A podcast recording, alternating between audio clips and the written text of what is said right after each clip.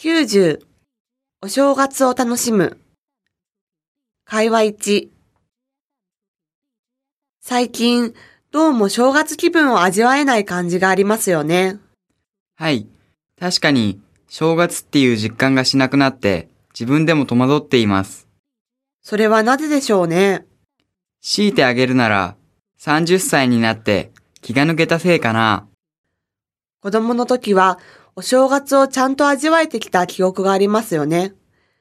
カウントダウンの時、しんみりしたり、NHK の紅白歌合戦を見たり、初詣に出かけたりして、正月気分でいっぱいでしたね。そうですね。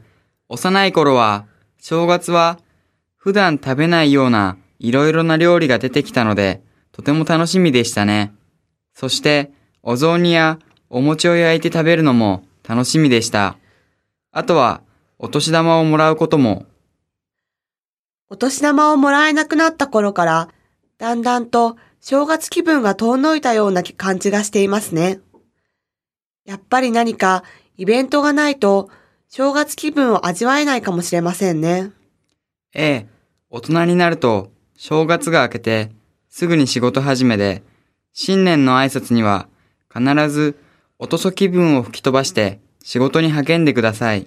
と、職場の偉い人が、決まり文句のように言っているのも、理由の一つかと思います。つまり、楽しみの後には厳しい現実が控えているという現状だからですね。とにかく、これからのお正月は、ちゃんと味わいたいと思います。僕も、正月らしい雰囲気を作って、エンジョイしますよ。会話に。いよいよ年末ですよね。鈴木さんはもう大掃除しましたか？ちょっと恥ずかしいですが、私は年末の大掃除はしない人です。それに変わることといえば、特に時期を決めず、気になった時に掃除しています。近頃、年末に大掃除をしない人は多いのでしょうね。そうですね。昔は、新しい年には、新しい年神様がいらっしゃるので、家中をきれいにして、お迎えするということだったんですね。シャキッとした気分で新年を迎えるため、などの精神的なこと以外に、年末掃除をする利点って何でしょうか？そうですね。12月にする利点は、周りの雰囲気が盛り上がって、掃除道具もスーパーで安売りになる時期ですし、簡単な掃除方法もテレビなどで取り上げられるので、それを利用できるということでしょうか？